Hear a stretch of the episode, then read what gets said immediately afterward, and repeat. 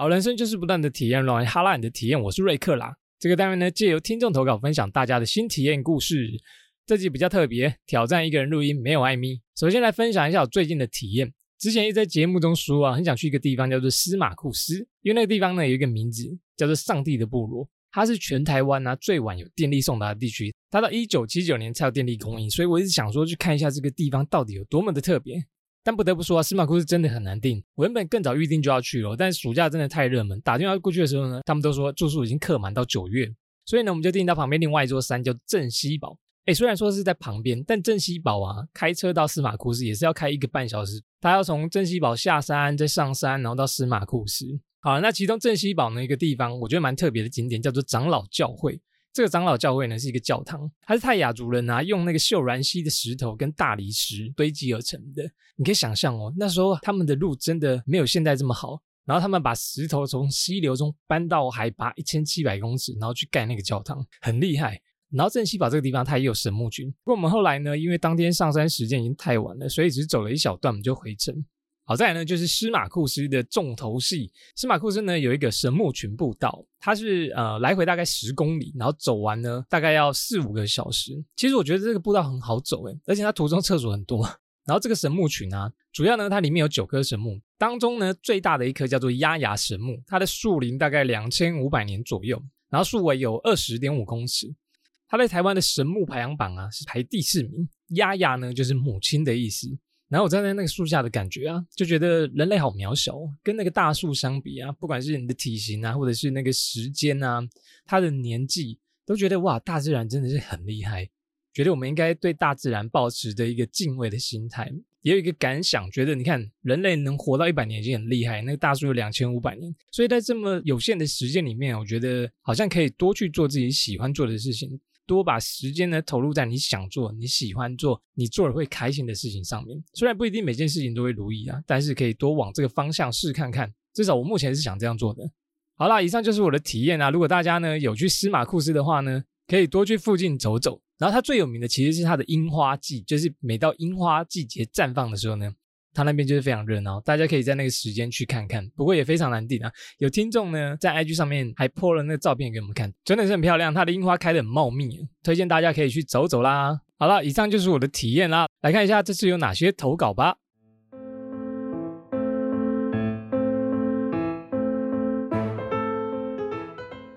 好，首先第一个投稿呢，来自于瑞克临时赋予我阿尼亚的新名字。嗨，瑞克、艾米，大家好，我又来投稿了。用着我最颤抖的双手，分享本日我最崩溃的新体验。真的，因为我不想再有第二次的体验。这是我与小强的爱情故事，字没打错，是哀伤的哀。事情是这样子的：洗澡前呢，我在厕所悠哉的卸妆，听着哈拉充能量。当我洗完脸，转过头望向百叶窗帘上，发现有一个大大的黑色物体。没错，是美国那种大只的小强，正在晃动它长长的触角。我猜他呢已经在那边和我听了半集的节目了。后来啊，男友就拿着 BB 枪要把他吓走。原本以为呢他不会再回来，我便战战兢兢的先把澡洗完。没想到却是悲剧的倒数。洗到一半呢，小强从窗的另外一侧进来，我就在他的旁边。眼看他要正式入侵我的地盘，赶紧双手各拿一个公司的产品去喷他。天真的以为我可以赶走他。对不起，我错了。公司产品太温和，对他完全没有用诶，反而让他爱上我了，直接往我这边飞过来。眼看呢，他离我越来越近，鸵鸟心态的我呢，居然下意识就往门口跑。但是呢，我没有开门冲出去，而手上拿着的莲蓬头呢，也直接被我甩开，砸向马桶里面。幸好 还好没有把房东的东西给砸坏。当下呢，我的脑袋只想着，万一我开门，他跟着飞出去怎么办？便冒着被撞的风险，和他共处在厕所长达约一分钟的作战时间。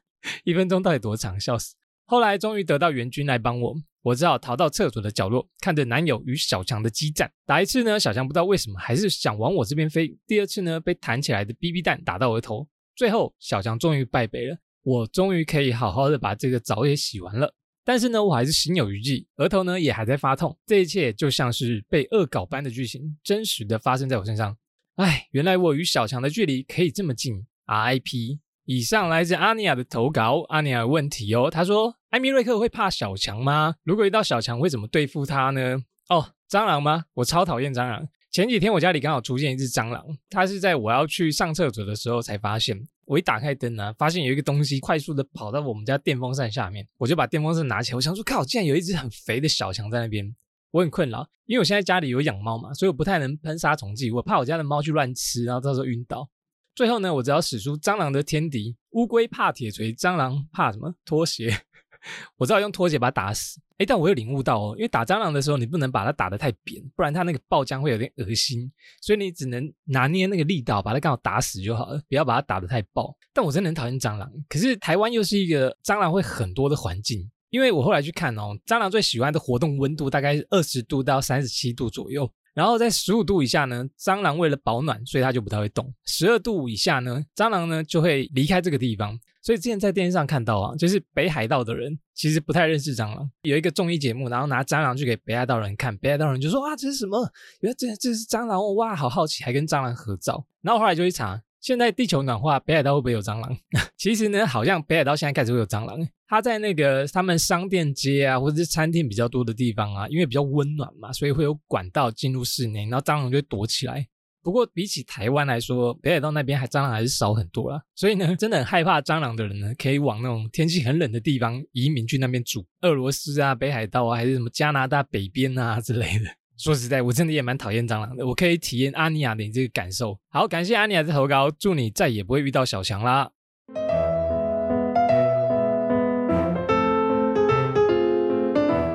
好，下面一个新投稿呢，来自于 Rayan Chen。Ryan Chen 说啊，某天我回家的时候，发现我的背包呢放在学校。那我去学校以后呢，哎，发现也不在那里，所以我又赶快跑回家。最后啊，找了很久，发现原来我的背包一直在我的背上面。喂。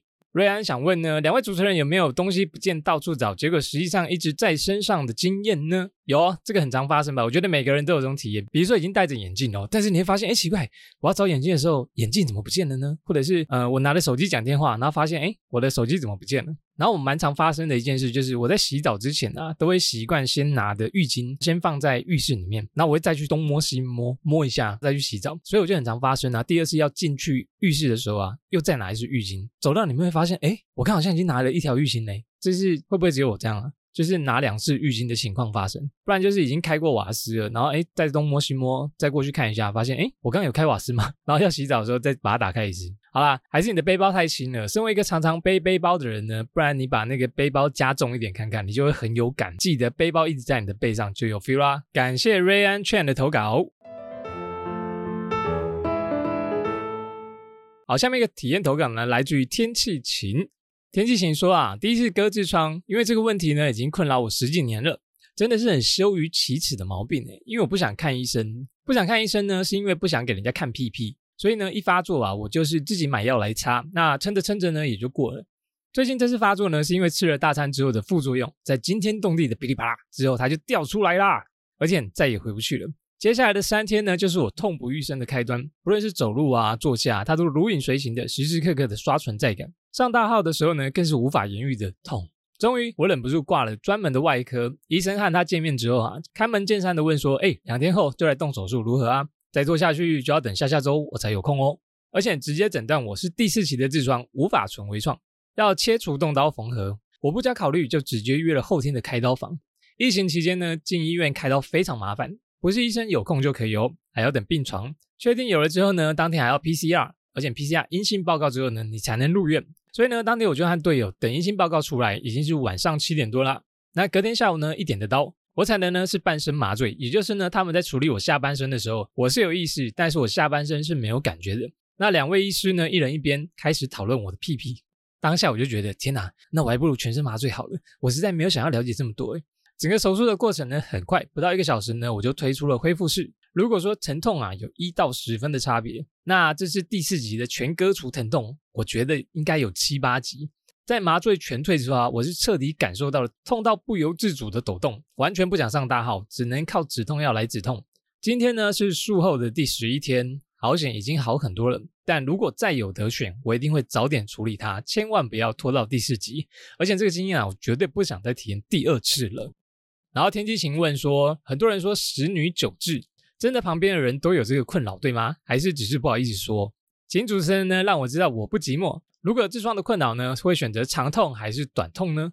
还是继续默默的忍耐？哇，感觉好痛啊！手术的新体验。哎，痔疮这种东西啊，其实我原本对痔疮超级不熟，因为这封投稿文，我就去查一下，其实好像是十男九痔，然后十女十痔，就是十个男生呢有九个痔疮的困扰，但是十个女生呢，几乎十个女生都有痔疮困扰。所谓的痔疮啊，它其实是肛门的一个组织，但我觉得可能是它的位置比较尴尬，所以大家就很害羞讲出来。它这个痔疮组织啊，其实是每个人身上都有的正常组织，因为它是有点像肛门的那个软木塞的角色。但是当它脱垂啊、肿起来，你就会感觉到很痛。二十岁啊到六十岁是痔疮好发的年龄层，发生的原因大多数跟不良的习惯有关，比方说啊，日常生活习惯不良，或者是久坐久站，或者是像天气晴去吃了好料的，或者吃辣刺激的食物，还有不良的饮食习惯，还有不良的排便习惯。哎，然后女性啊，刚刚讲到十女十痔嘛，女性呢，因为生理期的关系，加上荷尔蒙变化，容易便秘、腹泻，还有怀孕生产的一大堆因素，会造成腹部压力比较高，所以呢，女生会比男生更容易发生痔疮。那有痔疮之后呢，也会更加严重。那我个人呢，对痔疮其实是不太熟，但我知道我身边呢，其实有一些朋友都已经去割过痔疮了，就是有去手术过痔疮，他们都有保险，然后去手术的时候呢，还可以休息加领保险金。如果我有痔疮的话，我会选择短痛，因为听你这样讲的话，感觉那个真的是痛不欲生。如果我的痔疮很严重的话，我觉得我会我会选择短痛，哎，赶快把它处理掉，因为我觉得就是赶快处理掉，我可以过得更开心，至少我可以痛快的上厕所。继续忍耐的话，我会觉得真的是长痛，还不如一刀让我个痛快。好了，感谢天气晴的投稿，让我更认识痔疮，祝福你身体健康，不要再被痔疮给困扰啦。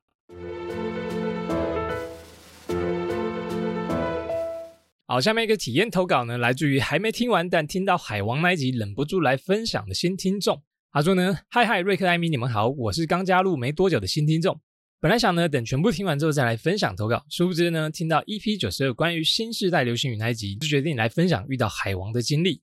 今天想分享关于读书时期遇到的天才等级海王的故事。他的身高尚可，长相天才，个性活泼开朗，又超级好聊哦，而且还是社团圈的领头羊角色。”会认识他呢，是因为某次的联合营队，我们一起呢被学长找去当做工作人员。在那个时代啊，社团活动真的是最好脱单的捷径。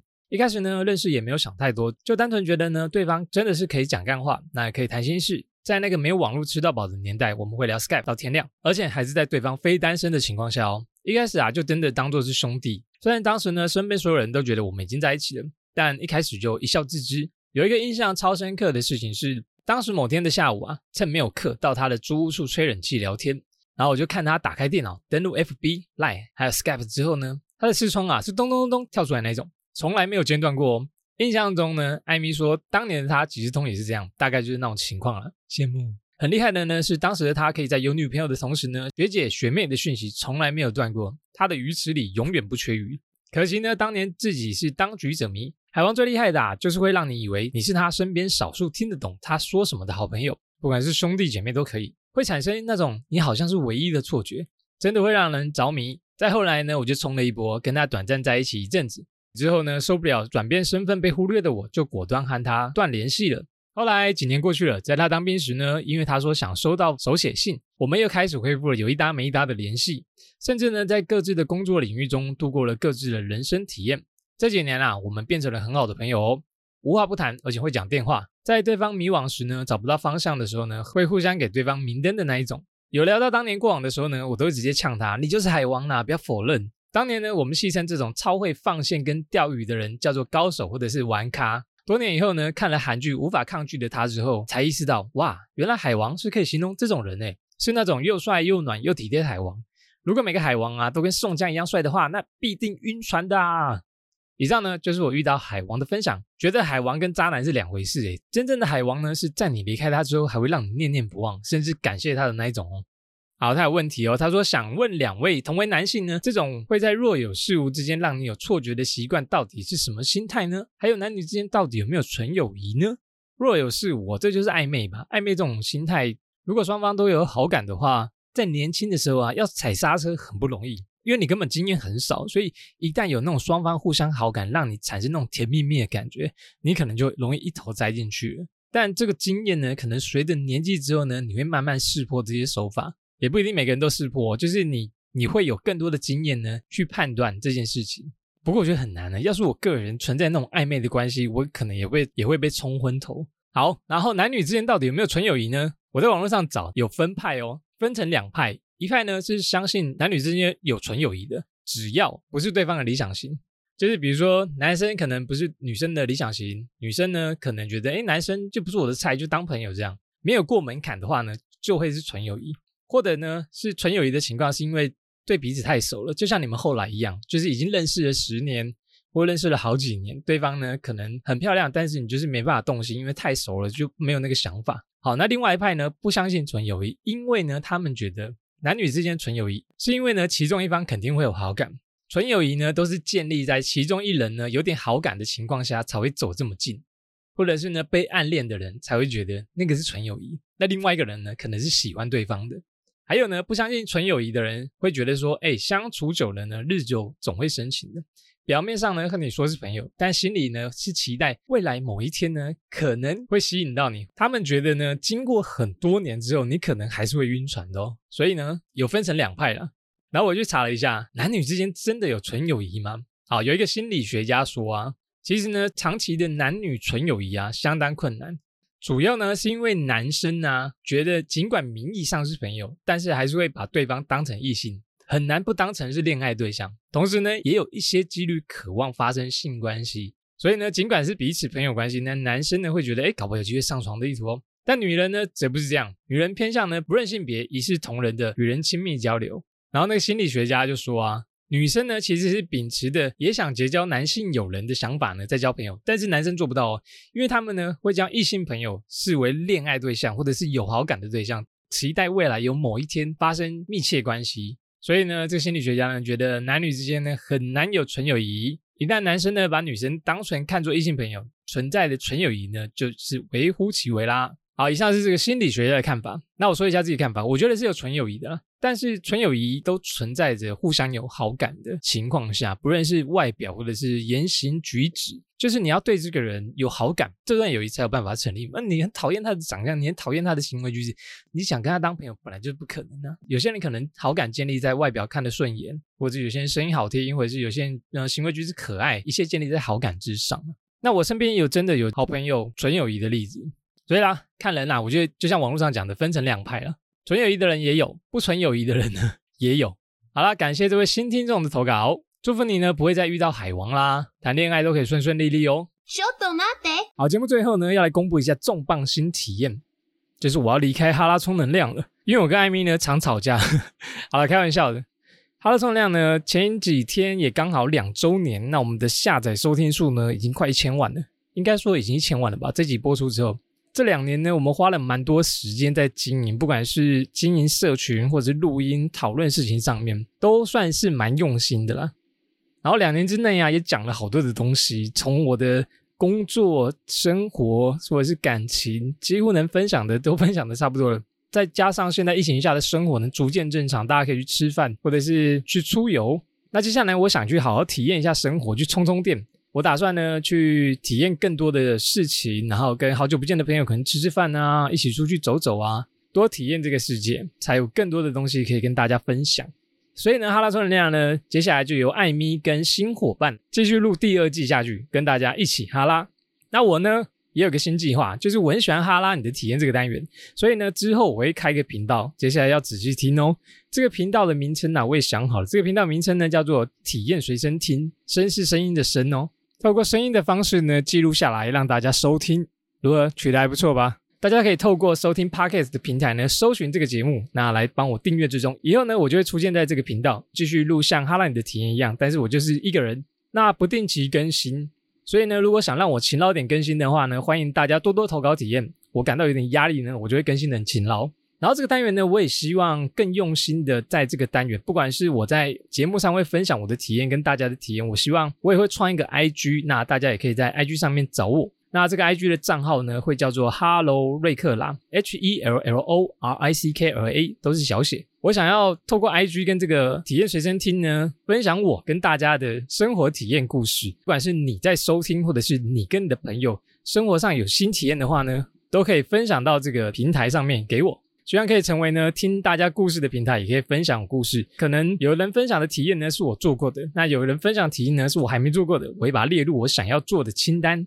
好啦，所以我要先离开哈拉充能量啦。好，最后呢，大家别忘了搜寻我的新频道体验随身听，然后来收听之后的新体验投稿呢，都会在那个频道里面，还有我的 IG Hello 瑞克啦，我会分享我个人生活，比如说吃的啊、玩的啊，或看到的新体验。好了，以上就这样啦，请大家继续支持哈拉充能量跟体验随身听喽，谢谢大家喽，拜拜。